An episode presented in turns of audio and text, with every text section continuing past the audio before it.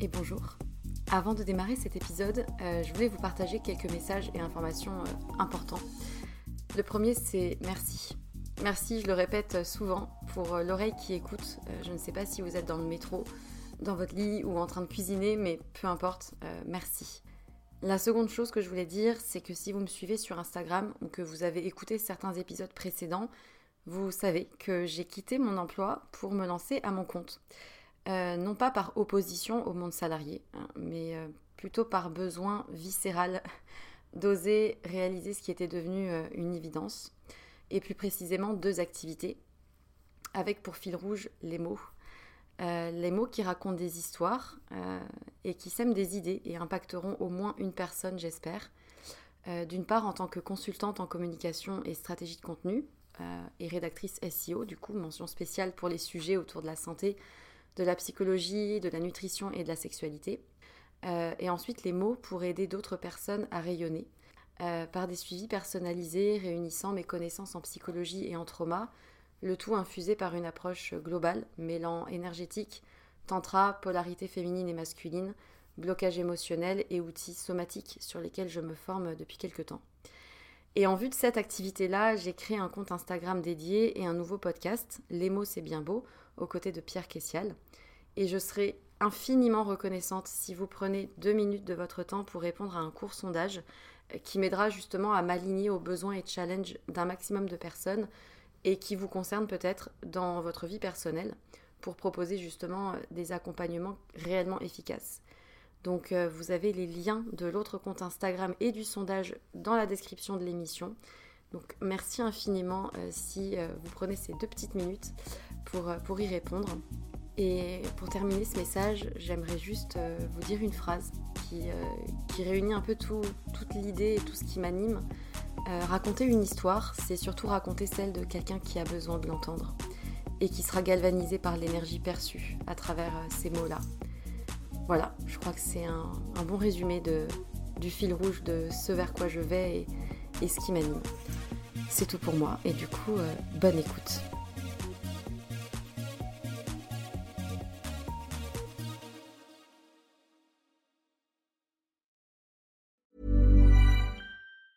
Say hello to a new era of mental health care. Cerebral is here to help you achieve your mental wellness goals with professional therapy and medication management support. 100% online. You'll experience the all new Cerebral Way, an innovative approach to mental wellness designed around you. You'll get a personalized treatment plan from a therapist, prescriber, or both in a safe and judgment free space. Your cerebral therapist or prescriber will outline a customized plan with clear milestones along the way so you can get to feeling your best. With Cerebral, you're not alone in your mental health journey. We're here to empower you to live a fulfilling life. So take that first step towards a brighter future and sign up today at cerebral.com slash podcast and use code ACasts to get 15% off your first month. Offer only valid on monthly plans. Other exclusions may apply. Offer ends July 31st, 2024. See site for details.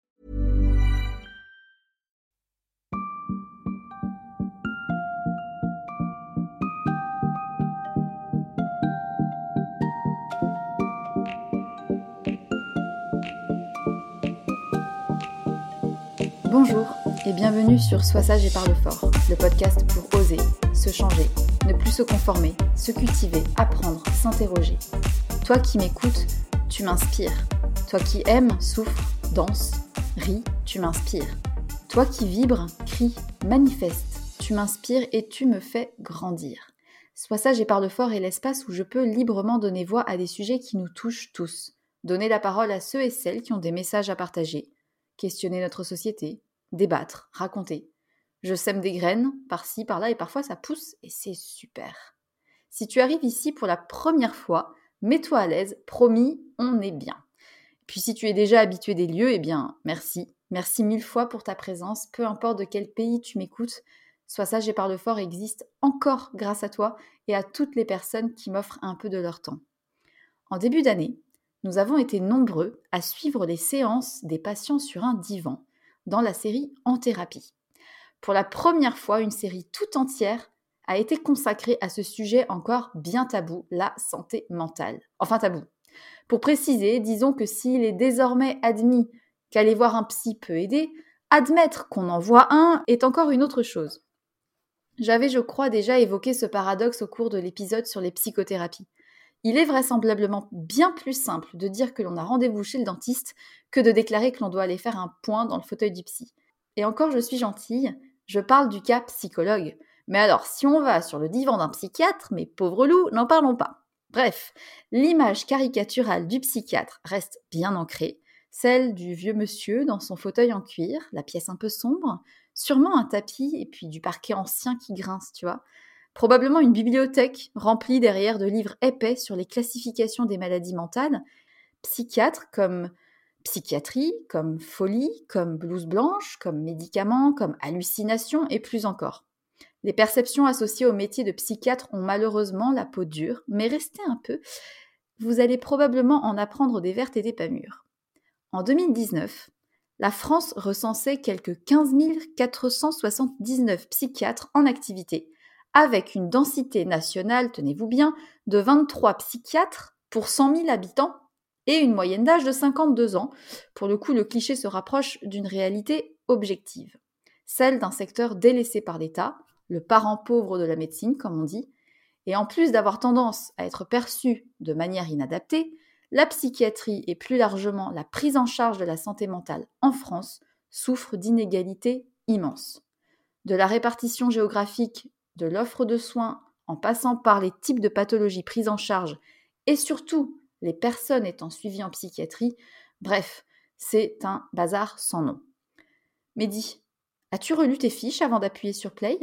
Oui, oui, toi. Peux-tu me dire concrètement ce qui distingue un psychologue d'un psychiatre? Pourquoi ces métiers souffrent-ils d'autant de méconnaissances et de tabous? Quand on pense que le recours à la psychothérapie concerne quand même 4 millions de Français au cours de leur vie, ça paraît fou.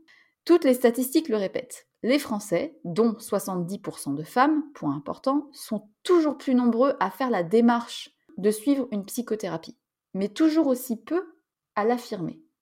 Depuis quand prendre soin de sa santé mentale est-il tabou?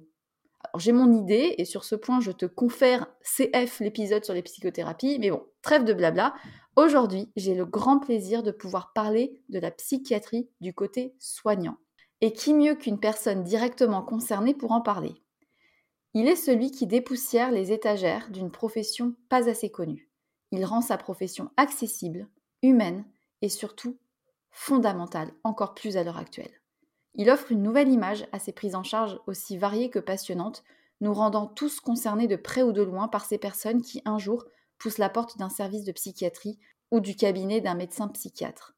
Et je vais le dire, oui, je suis suivie en psychothérapie depuis mes 18 ans, et sans ça, je ne serais pas du tout où j'en suis actuellement. J'ai eu la chance, vraiment, de toujours être accompagnée par des personnes compétentes, d'abord une femme psychiatre et puis ensuite un homme, avec entre les deux des consultations auprès de psychologues aux approches variées, ce n'est que depuis peu que j'affirme sans gêne ces rendez-vous, parce qu'oser, c'est déjà se donner le droit d'exister, et c'est immense. Pour revenir à l'épisode d'aujourd'hui, il faut revenir quelques mois en arrière lorsque j'ai découvert Hippolyte par le biais de son compte Instagram. Plus connu sous le nom de Psy and Coffee, il est à l'origine de cette bulle de douceur dans laquelle il propose une vision bienveillante et accessible de son métier. Une douceur dans les mots et dans les images, des explications toujours claires, et le quotidien d'un psychiatre 2.0 vu de l'intérieur. Si vous hésitiez encore, je suis sûre qu'à l'issue de notre échange, vous serez convaincu d'oser franchir les portes d'un cabinet en cas de besoin. Comme vous avez pu le constater en fil rouge des épisodes, la santé mentale est un sujet qui m'intéresse tout particulièrement et qui souffre selon moi d'une communication racoleuse.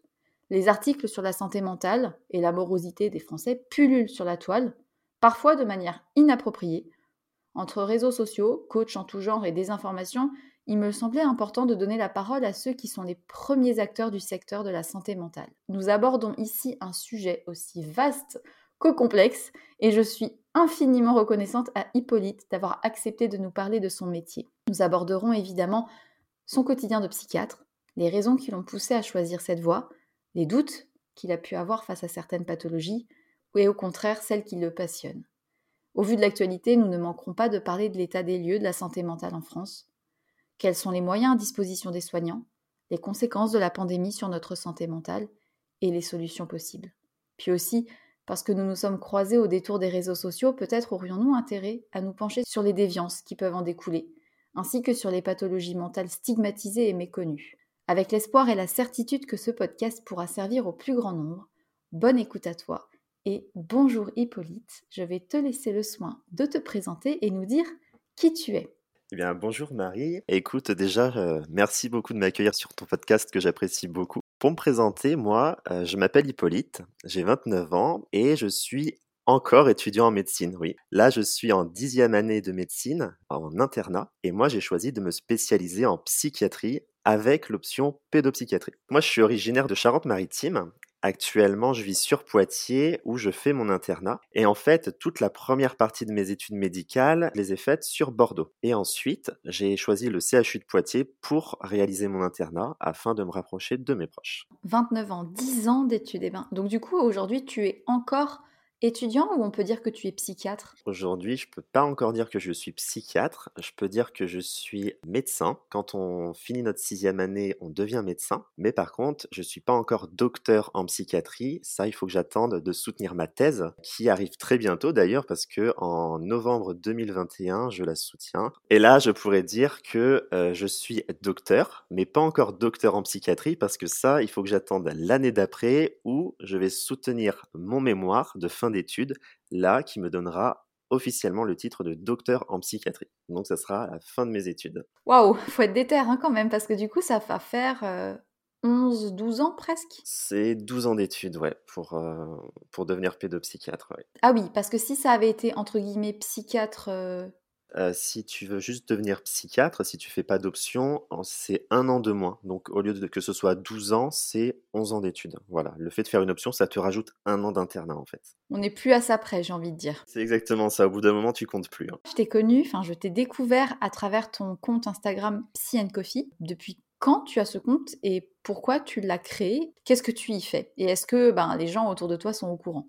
Moi, j'ai débuté le compte Instagram bah, quand j'ai commencé l'internat, en fait. Euh, c'était un compte plutôt perso où je postais un petit peu de tout pour moi avoir une trace euh, ben, de mon internat, un peu comme un journal de bord en fait. Progressivement, je racontais à mes proches ce que je vivais, ce que je voyais en stage, tout ça, et en fait, j'ai remarqué que la vision que eux ils avaient de la psychiatrie, elle correspondait pas du tout à ce que moi je vivais sur le terrain. Et là, je me suis dit que ça pourrait être intéressant d'axer le compte Instagram plus sur ça, plus sur la santé mentale, sur l'expérience de l'internat, tout en essayant d'apporter des connaissances sur bah, cette spécialité qui euh, reste peu choisie par les étudiants en médecine. Le, secteur de la psychiatrie souffre de stigmates ancrés. Ce que tu transmets via Instagram, ça permet vraiment de simplifier, de rendre accessibles les choses, autant vis-à-vis de personnes euh, potentiellement des patients, que euh, d'autres étudiants peut-être qui sont pas aussi avancés dans les études que toi. Et je trouve ça vraiment original parce que des psychiatres sur Instagram, on n'en voit pas beaucoup, je crois. Et je t'avoue que j'en ai pas vu. Et c'est ça aussi qui m'a donné envie hein, de me lancer là-dedans, c'est que ben, la psychiatrie, hein, au sens large, c'est vraiment quelque chose de, de très stigmatisé. Je voulais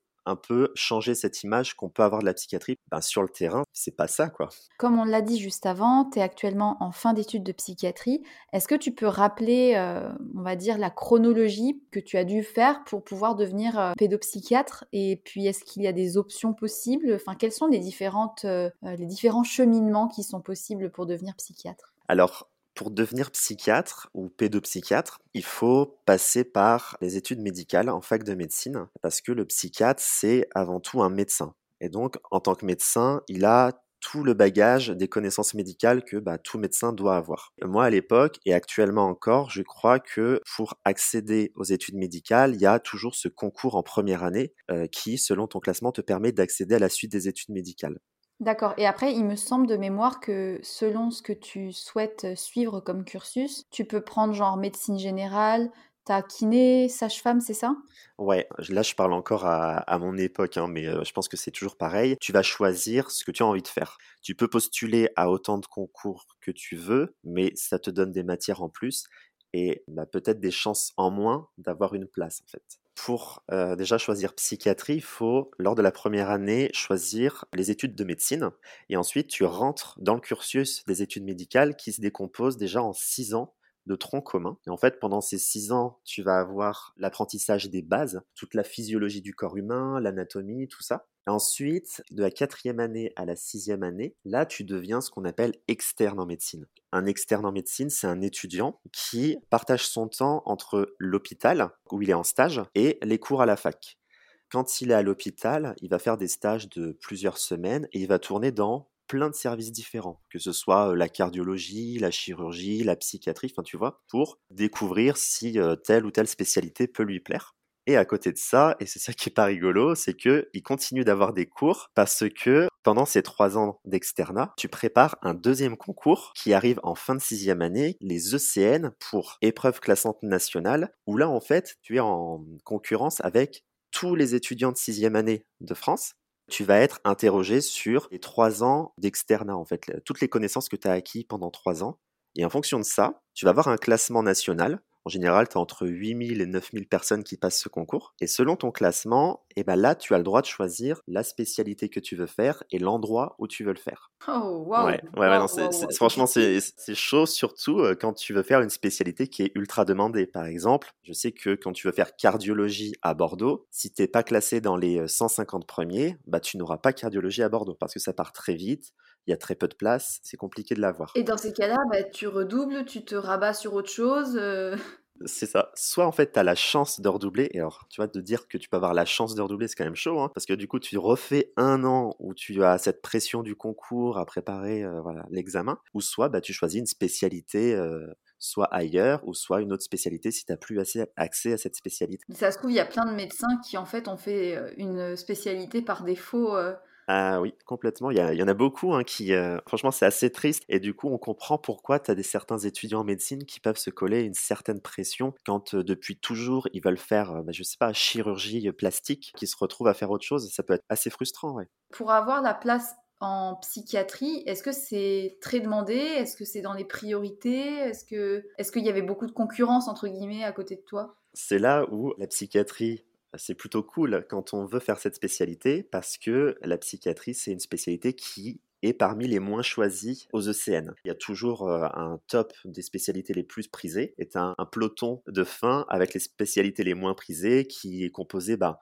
de la psychiatrie, la santé publique, tu vas avoir la biologie médicale, tu vois, toutes ces spécialités euh, qui donnent pas forcément envie. L'avantage, c'est que quand tu as envie de faire cette spécialité, eh ben, tu peux avoir un classement qui est pas ouf et avoir accès à cette spécialité. Et du coup, euh, pourquoi ce métier et quel fut le chemin pour euh, en venir là? Et évidemment, bah, comment ont réagi tes proches quand tu leur as dit, bah là, en fait, euh, je veux devenir psychiatre? À quel moment ça s'est fait tout ça? En fait, moi, j'ai voulu faire médecine quand j'étais en seconde. Alors, je sais pas si tu es de la même époque que moi, mais à l'époque, quand j'étais en seconde, c'était la période Grey's Anatomy. Oui, Doctor House aussi. Ouais, Doctor House, Grey's Anatomy, toutes ces choses-là. Enfin, c'était vraiment euh, l'épopée des séries médicales. Et moi, ben, j'ai plongé dedans. Et au début, c'était pas du tout la psychiatrie, moi, qui m'intéressait. C'était bah, la chirurgie esthétique, tu vois.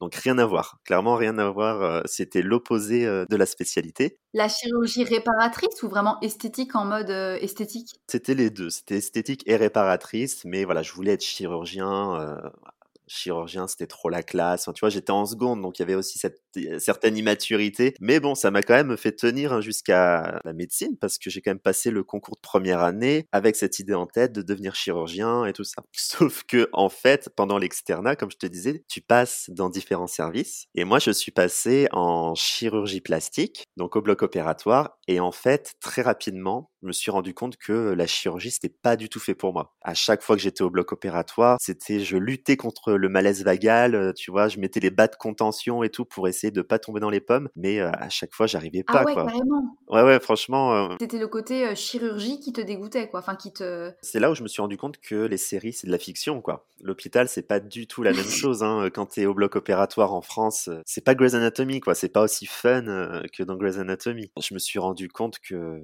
que la chirurgie, c'était pas fait pour moi, quoi. En fait, je m'en suis rendu compte en quatrième année de médecine. Et à ce moment-là, je me suis dit, ok, bon, bah, qu'est-ce que je vais faire? Heureusement, j'ai pu passer dans plein d'autres stages différents. Et en fait, ce qu'il faut savoir, c'est que moi, avant de passer dans ce stage de chirurgie plastique, j'étais déjà passé en psychiatrie. Ben, en fait, la psychiatrie, ça m'avait pas trop intéressé parce que ben, je l'envisageais pas du tout. Tu vois, j'étais en mode, je veux faire mmh. chirurgie, donc la psychiatrie, c'est pas pour moi. Surtout que les psychiatres, ben, c'est pas des médecins, nanana. Enfin, tu vois, j'avais moi-même les, les, gros clichés de la psychiatrie. Ben, je m'étais pas du tout investi dans ce stage, mais en y repassant en sixième année, après avoir écumé toutes les autres spécialités où je me suis dit putain mais c'est pas possible ça, va pas me plaire je me suis dit bon bah allez je retente la psy on verra bien.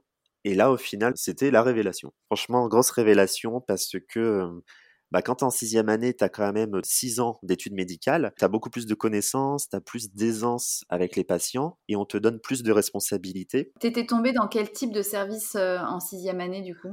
Alors en sixième année, j'étais dans un service d'hospitalisation adulte en service fermé pour les patients qui sont en soins sous contrainte. Donc c'était plutôt des pathologies assez lourdes, des personnes bipolaires en décompensation, des personnes schizophrènes en décompensation. C'était des trucs assez lourds, mais vraiment je me suis rendu compte que c'était quelque chose qui pouvait beaucoup me plaire parce que j'ai rencontré des patients, nous en médecine on appelle ça les patients coup de cœur, tu vois, c'est des patients qui te font comprendre que la spécialité c'est peut-être la bonne en fait. Ouais, ouais. Et en fait, moi, je me souviens de cette patiente, elle avait peut-être 50 ans. Elle avait aucun antécédent psy, hein, vraiment rien du tout. Et en fait, elle avait un délire qui était orienté autour du kidnapping d'un de ses enfants. C'est assez farfelu parce que cette patiente, elle avait un arrêt de ses règles dû à la ménopause en fait, mais ça, elle l'avait pas interprété comme ça. Et pour elle, elle avait créé un délire autour de ça en se disant bah si j'ai plus mes règles, c'est que je suis enceinte. Et du coup, elle avait élaboré ce délire pendant des mois et des mois et un jour en fait, elle s'est évanouie dans sa cuisine et elle s'est réveillée et puis là en fait son délire était orienté sur le fait que bah, il y avait la mafia qui était venue lui kidnapper son enfant et vraiment son délire lui engendrait énormément de souffrance par rapport à ça. Enfant qui n'existait pas. Hein. n'existait pas de fait puisqu'elle est... Oh non mais attends mais du coup mais mais ça peut arriver à tout le monde quoi. Enfin elle a fait un délire un délire. Voilà, c'est ça. Et en fait, au-delà du délire, c'est pour ça qu'elle était hospitalisée, hein, pour qu'on essaye de traiter ça. En fait, moi, ce qui m'a vraiment marqué chez cette patiente, c'est vraiment la souffrance authentique dans son regard. Enfin, quand euh, elle te racontait son histoire, enfin, tu étais pris en fait dans son histoire et tu voyais que elle, elle y croyait dur comme fer. Et franchement, c'était assez difficile à, à, tenir, quoi, parce que tu te dis, waouh, la souffrance, en fait, ça peut toucher tout le monde et quel que soit ton milieu professionnel en fait parce que cette dame je sais plus ce qu'elle faisait comme métier mais elle devait être cadre ou enfin tu vois quelque chose ouais c'était quand même assez dingue hein. donc voilà elle faisait partie des patients où je me suis dit ah ouais franchement la psychiatrie ça, ça peut être vraiment cool quoi. Ouais c'est passionnant tu vois des choses que tu vois pas ailleurs et tu découvres l'humain sous toutes ses facettes les plus dingues quoi. Enfin quand je dis dingue, c'est pas dans le sens péjoratif, mais dans le sens le cerveau fait des choses parfois incroyables. C'est ça. Complètement. Et c'est vraiment cette souffrance, vraiment la souffrance psychique plus que le délire en fait, plus que la symptomatologie délirante. Et cette souffrance psychique, en fait, je me suis rendu compte que elle concernait tout le monde. Au cours de l'internat, je l'ai retrouvée chez tous les patients que j'ai rencontrés, mais c'est que en dehors de l'hôpital, cette souffrance psychique, on la rencontre ben, chez tout le monde, quoi. Et c'est vraiment ce côté-là qui m'a beaucoup plu, d'aider les gens à, apaiser cette souffrance. Quand tu as découvert euh, en toi cette vocation, tu l'as peut-être partagé à tes proches ou à tes amis. Quelle fut la réaction autour de toi? Alors, c'est rigolo parce que je repense à ce moment où j'ai dit à mes proches que j'allais choisir la psychiatrie. Et là, ils avaient tous la même réaction. Mais c'est la réaction de monsieur et madame tout le monde. Et puis même moi, ces réactions, je les avais avant. C'était beaucoup d'étonnement, d'incompréhension et surtout de l'inquiétude avec euh, bah, des phrases du type euh, Mais t'as pas peur des patients? T'as pas peur de devenir fou ?» Tu vois, tous ces questionnements qui au final se sont vite évaporés quand je leur racontais ce que je vivais au, cours de mon internat. Mais en tout cas, quand je leur ai expliqué que je voulais faire cette spécialité, il y a eu beaucoup, beaucoup d'inquiétudes. Ouais. C'est vrai que c'est un métier qui souffre encore d'une méconnaissance, je pense. Autant psychologue, ça va, on commence à, dire le mot psychologue, psychothérapie, mais le mot psychiatre, il est encore euh, empreint d'un imaginaire collectif qui est un peu euh, pas forcément très précis. Du coup, avant qu'on continue euh, dans la suite de nos blabla, peut-être un petit point définition. Comment est-ce que tu définirais, toi, avec tes mots, le métier de psychiatre et ses différences principales avec un ou une psychologue? Bah écoute, ça déjà, c'est une très bonne question parce que c'est une question qui revient très souvent dans l'esprit des gens. Pour faire simple, un psychiatre, faut garder à l'esprit que c'est un médecin. C'est un médecin qui a décidé de se spécialiser dans la santé mentale. Il s'occupe des patients qui présentent des souffrances psychiques, mais aussi des maladies mentales. Il peut évaluer, poser des diagnostics, et mettre en place des traitements si besoin, des traitements médicamenteux, mais aussi des traitements non médicamenteux. Le psychiatre, il peut faire ce qu'on appelle de la psychothérapie, s'il est formé à telle ou telle méthode. Pour expliquer rapidement ce que c'est, c'est des méthodes de traitement non médicamenteuses basées sur la parole, les différents entretiens. On va utiliser des moyens psychologiques pour essayer d'aider le patient à régler sa problématique. Donc ça, c'est euh, quelque chose que font les psychologues, mais que peuvent aussi faire les psychiatres. Beaucoup de psychiatres ne prennent pas ce temps-là et ils délèguent cette tâche aux psychologues. Mais certains pratiquent quand même cette psychothérapie. Et ça, pour le coup, c'est vraiment euh, cool pour moi, je trouve, parce que ça donne une casquette supplémentaire pour le psychiatre et ça peut le rendre très polyvalent. Je pensais qu'un psychiatre pouvait euh, de fait avoir une approche de psychothérapeute. Enfin, je pensais pas qu'il fallait se former en plus. Ça veut dire qu'il y a quand même aussi une part des psychiatres qui se entre guillemets, cantonnent de donner des médicaments adaptés par rapport aux différentes euh, problématiques ou différentes angoisses, quoi. C'est ça. Et en fait, quand tu es psychiatre, tu sais mener des entretiens et en fait, tu sais faire une psychothérapie qu'on apprend, c'est la psychothérapie de soutien. C'est-à-dire que tu vas écouter les problématiques du patient, tu vas reformuler, tu vas essayer de lui apporter ton soutien, mais c'est juste cette forme de psychothérapie qu'on sait tous faire, on va dire. Mais après, tu as énormément de psychothérapies qui existent, comme la TCC, euh, la psychanalyse, le MDR, enfin tu vois, il y a plein, plein, plein de choses. Et là, faut vraiment se former pour pouvoir être apte à le proposer à nos patients. Et aussi, chose importante, c'est que, étant donné que c'est un médecin, le psychiatre il est remboursé par la sécurité sociale. Ensuite, les psychologues cliniciens, les psychologues qui ont décidé de se spécialiser dans euh, la santé mentale, tu peux choisir entre la psychologie euh, du travail, la psychologie euh, clinique. tu vois, il y a plein de branches différentes. Et donc, les psychologues cliniciens, eux, ils sont passés par la fac de psychologie. Donc, ils ont tout le bagage sur la psychologie que les psychiatres, nous, on n'a pas eu pendant notre cursus médical. D'accord?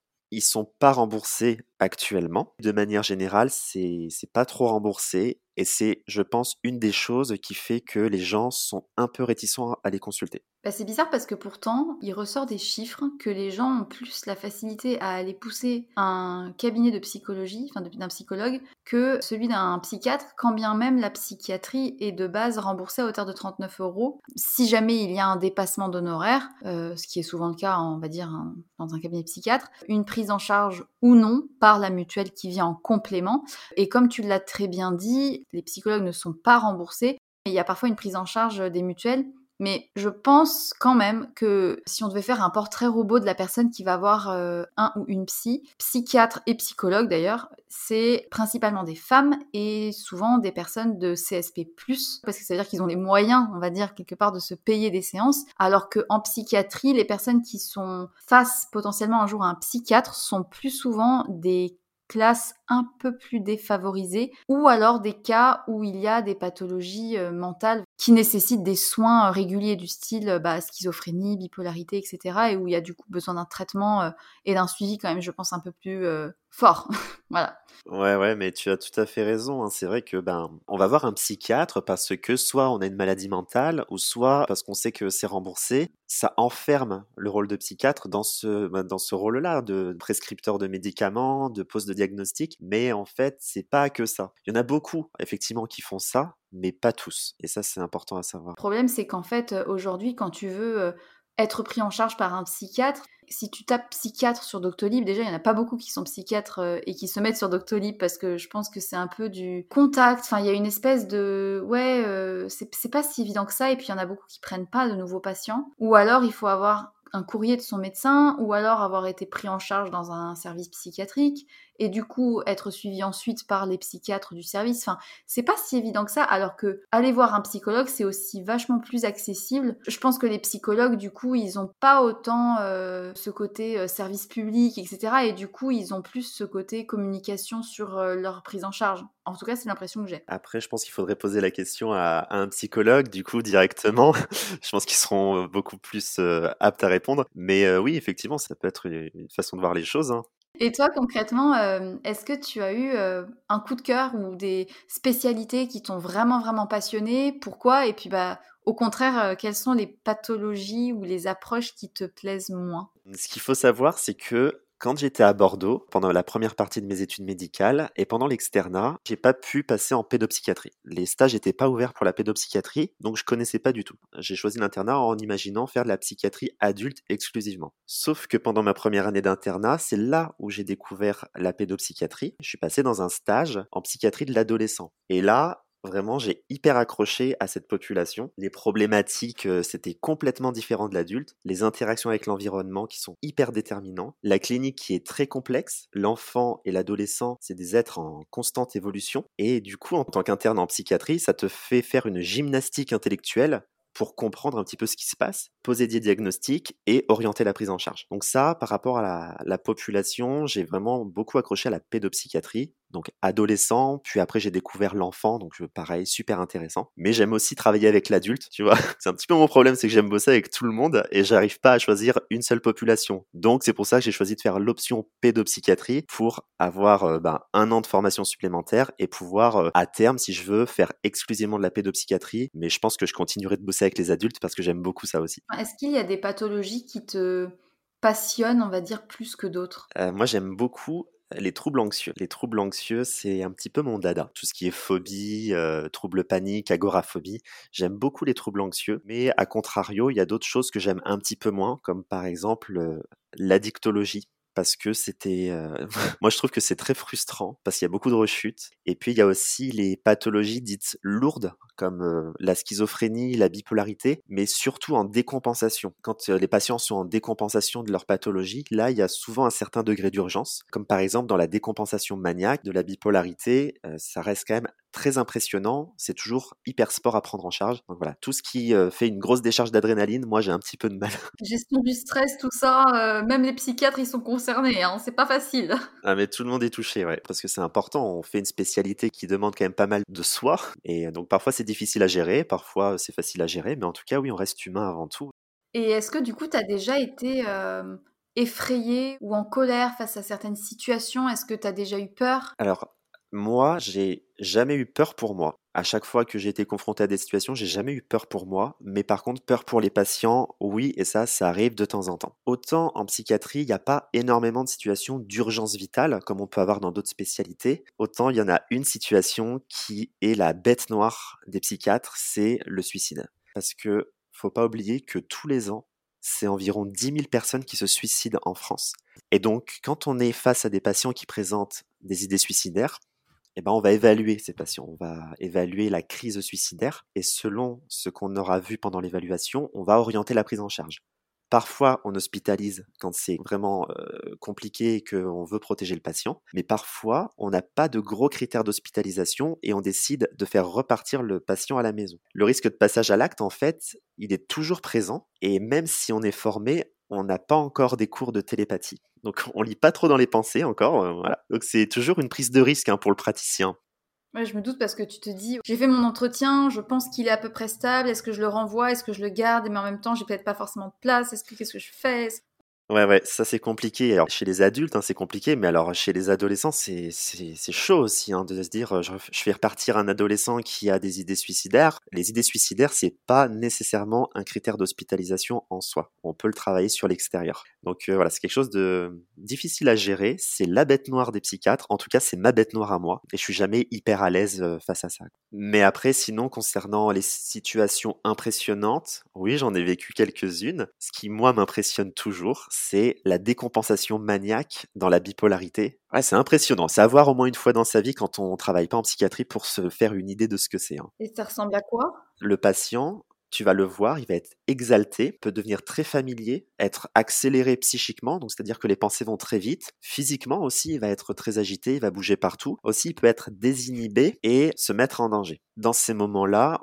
on sait en tant que thérapeute qu'il va falloir protéger le patient de lui-même et souvent l'hospitaliser. Mais lui, il le voit pas de ce côté-là en fait. Il est contre l'hospitalisation parce qu'il voit pas l'intérêt de se faire hospitaliser. Il est trop bien. Et en fait, quand on lui propose ça, du fait de sa désinhibition, il peut se montrer violent. Et là, moi, j'aime pas trop ça parce que la violence, j'ai horreur de ça. Et du coup, on sait que ça va être un peu sport. Et, euh, là, il y a le shoot d'adrénaline qui est là. Et moi, j'aime pas trop. Ça me fait penser à un truc. Alors, je sais pas si c'est les cas de décompensation, mais il m'arrive des fois de des personnes hein, sans domicile fixe qui ont des attitudes un peu de ce genre-là, qui divaguent, qui crient, qui parlent fort, qui ont l'air génialement heureux, enfin qui ont l'air super désinhibés au bord du métro ou dans les escaliers, etc. Alors peut-être que je me trompe, mais je pense qu'il y a une forte prévalence des troubles psychiatriques chez les SDF. Alors je dis pas que c'est la cause de leur situation euh, concrète, mais enfin c'est peut-être pas parce qu'ils ont cette pathologie-là qu'ils sont SDF et vice versa. C'est pas parce que euh, ils sont SDF qu'ils ont cette pathologie. Enfin je, je sais pas l'ordre dans lequel ça se chemine,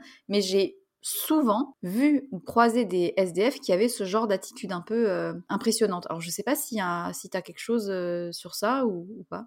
Eh ben, en fait, quand on souffre de pathologie mentale, si on n'est pas pris en charge, il y a un risque de marginalisation. Et après, si on devient SDF, eh ben, on peut avoir d'autres comorbidités, donc c'est-à-dire d'autres choses qui peuvent nous arriver et qui vont alourdir la pathologie initiale, par exemple. Par exemple, ça peut être des consommations de drogue, d'alcool, la violence, enfin, tu vois, toutes ces choses-là, et ça peut faire un cercle vicieux. Je dis pas que les SDF que tu as pu croiser, ils sont tous bipolaires et maniaques, hein, parce qu'il suffit de boire un peu d'alcool pour être désinhibé, hein. mais en tout cas, on sait que les personnes souffrant de troubles psychiatriques ont malheureusement plus de chances de finir euh, à la rue comme, les, comme ces personnes-là. Quoi. Mais euh, on peut développer une pathologie du type bipolarité ou, ou autre comme ça à n'importe quel moment où il y a forcément quelque part, euh, c'est quelque chose qu'on a déjà en nous et qui sommeille, on va dire? Alors, tout ce qui concerne les maladies psychiatriques, en fait, il faut savoir qu'il y a souvent une part de génétique et d'hérédité. Pour la bipolarité, si on a nos deux parents qui souffrent de bipolarité, on a plus de chances, nous, d'avoir ce terrain favorable à la bipolarité. C'est pas une fatalité. Tous les enfants de parents bipolaires ne le sont pas.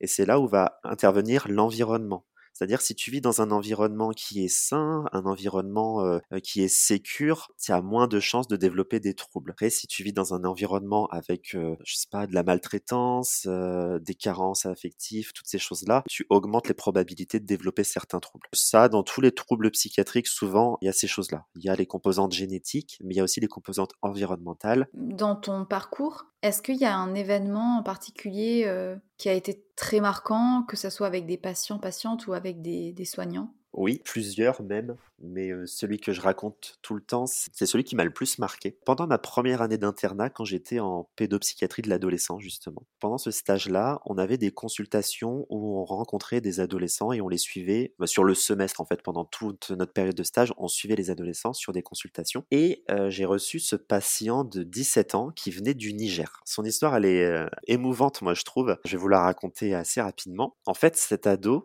il avait fui son pays avec son oncle parce que là-bas, il existait des maltraitances. Et il avait fait le chemin pour venir jusqu'en France. Ce qui s'est passé, c'est que dès le début de son parcours, il avait fait une chute et il s'était fracturé le fémur. Donc tu vois, déjà, ça commençait mal, le pauvre. Enfin. Ensuite, euh, lui et son oncle, ils ont été arrêtés dans un autre pays et ils ont été emprisonnés. Ils ont subi de la torture, donc physiquement et psychologiquement, pendant plusieurs semaines. Cet ado, il avait réussi à s'échapper de cette prison avec un groupe de migrants et il avait dû laisser son oncle là-bas. Il avait réussi à arriver en France, et nous, on l'avait rencontré quelques semaines après et il présentait clairement un état de stress post-traumatique. D'autant plus que il venait d'apprendre que sa mère, qui était restée là-bas au Niger, avait été tuée, renversée par un camion.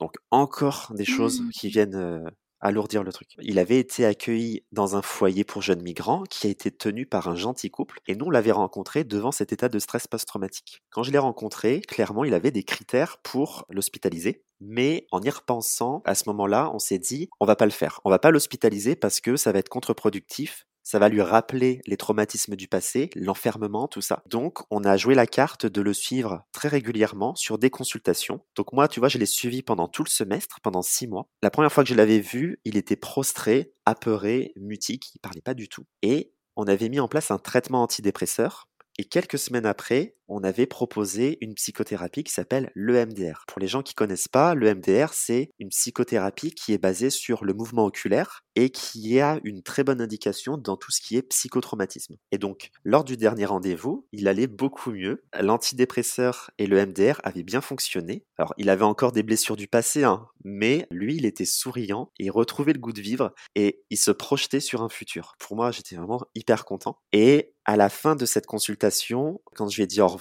Là, je me souviens de cette phrase en fait. Alors c'est plus la phrase exacte, je me souviens plus exactement ce qu'il m'a dit, mais il m'a dit quelque chose du type je ne trouve pas de mots plus forts, mais merci pour tout. Et ce jeune, quand j'y repense, c'est vraiment l'exemple de la résilience. Tu vois, il m'a vraiment impressionné. Ça m'arrive des fois de repenser à lui. Et tu vois, quand on râle pour une broutille, je me dis que quand même, on a la chance de vivre dans un pays libre comme la France, malgré tout. Donc ouais, c'est une histoire assez, assez émouvante. Et quand j'avais pris de ses nouvelles, eh ben en fait, il avait commencé une formation en boulangerie et truc vraiment rigolo, c'est que le couple qui tenait le foyer pour migrants, ils avaient entrepris des démarches pour régulariser sa situation et ils avaient même un projet pour lui, c'était de l'accueillir pendant quelques années directement chez eux. Donc tu vois, en fait, il m'a pas marqué que moi, il a marqué aussi les personnes de ce foyer. Vraiment, c'est ce genre d'histoire, franchement, c'est émouvant. Il doit y avoir des situations tellement horribles dans ton quotidien, dans les hospitalisations, etc., que quand tu vois des choses comme ça qui se dénouent aussi bien, j'ai envie de dire, tu te dis waouh,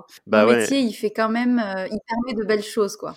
Bah quand tu as les histoires euh, compliquées qui s'accumulent, qui s'accumulent, et là, tu as une petite histoire comme ça qui arrive, franchement, ça te rebooste, ça te redonne foi dans ce que tu fais, ça te redonne du sens. C'est là où je veux remercier toutes les personnes qui travaillent dans, dans ce domaine-là de la santé mentale, parce que c'est vraiment quelque chose de compliqué, et vraiment, on fait quelque chose de beau, quoi. Et mais du coup, toi, t'es arrivé dans ce domaine-là par passion, etc. Est-ce que du coup, toi, en tant qu'enfant, ado ou plus grand, tu avais été suivi euh, par un psychiatre ou un psychologue? Non, moi, j'ai jamais eu de suivi psy. Même si, en y repensant, j'aurais pu en avoir un quand j'étais au tout début du collège. Ma rentrée en sixième, ça a été euh, assez compliqué pour moi. Beaucoup, beaucoup d'anxiété et euh, beaucoup de somatisation la somatisation, tu sais, c'est quand t'as mal au ventre ou quand t'as voilà, as, des choses qui passent par le corps, quoi. Je peux te dire que je connais par cœur ça. J'ai des souvenirs des veilles de rentrée, des veilles de lundi. J'avais mal au ventre, j'arrivais pas à dormir et je faisais toujours ce cauchemar où j'arrivais à l'école, soit j'avais pas mon cartable, soit j'étais toute nue,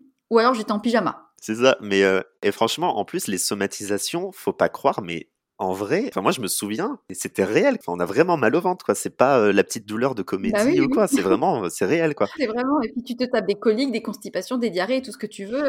Pareil, moi les rentrées collège, pareil, ça a été. Euh, bah, de toute façon, toute l'école, ça a été. Ça C'est ça. Et, euh, et, du coup, ouais, beaucoup de, de, choses comme ça qui étaient compliquées pour moi à gérer. Et en fait, les deux premiers mois de la sixième, bah, j'étais tous les matins à l'infirmerie. Je comprenais vraiment pas ce qui se passait. Enfin, ça m'inquiétait. Je me disais, mais qu'est-ce qui se passe? Pourquoi j'ai mal au ventre comme ça? Et en fait, ça a disparu progressivement en y repensant, maintenant, en analysant un petit peu, je pense que c'était de l'anxiété de séparation que je faisais, parce que à l'époque, faut se remettre dans le contexte. Même toi, hein, je pense quand on était en sixième, on n'avait pas les téléphones portables. J'ai dû attendre d'avoir 15 ans pour négocier d'en avoir un. Hein. Ouais, pareil. Je sais pas si toi t'avais ça, mais moi j'avais euh, une carte téléphonique, tu sais que tu mets dans les bornes. Mais oui. Voilà, où t'as un forfait dessus. oui, j'en avais une.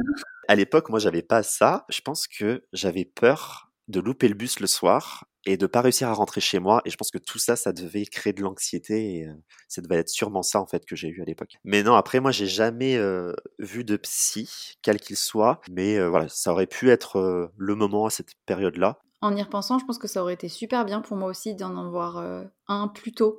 Avant, mais bien avant mes 18 ans. Et c'est marrant que tu parles d'aller à l'infirmerie parce qu'en fait, ma maman est infirmière scolaire dans un collège en REP. C'est des collèges où c'est pas facile. Et euh, je pense que une très grande partie des enfants et des adolescents qu'elle reçoit, ce sont bah, des personnes qui sont en fait euh, en souffrance, euh, qui ont mal au ventre ou qui ont mal à la tête, mais qui derrière en fait il faut creuser. Et en fait, pour parler régulièrement avec elles, le nombre de jeunes qui sont dans une souffrance de fait d'un environnement familial euh, propice à un mal-être, du fait d'une situation personnelle qui est compliquée, du fait de violences dans la famille. Il y a un grand, grand nombre d'enfants et d'adolescents auxquels elle est confrontée et qui relèvent de fait d'un soin euh, psychologique. Et elle fait de l'accompagnement euh, presque de psychologie tous les jours parce que derrière le mal au ventre et derrière le mal à la tête, en fait, il y a un grand besoin de parler, de dire des choses, de mettre des mots sur des, sur des mots MAUX. Euh, et il y a beaucoup de métiers comme ça qui touchent de très près à la santé mentale et qu'on n'imagine pas. Hein. Et puis en plus, euh, les infirmières scolaires, elles sont au premier plan. C'est les premières à recevoir les ados à l'infirmerie de l'école. Là, je le vois sur mon stage actuel, hein, je suis en pédopsie ado. Et eh ben, on travaille avec les infirmières scolaires. Enfin, on, peut les avoir au téléphone pour discuter de certains adolescents, justement, qu'elles ont pu voir euh, par rapport à ces problématiques. Ouais.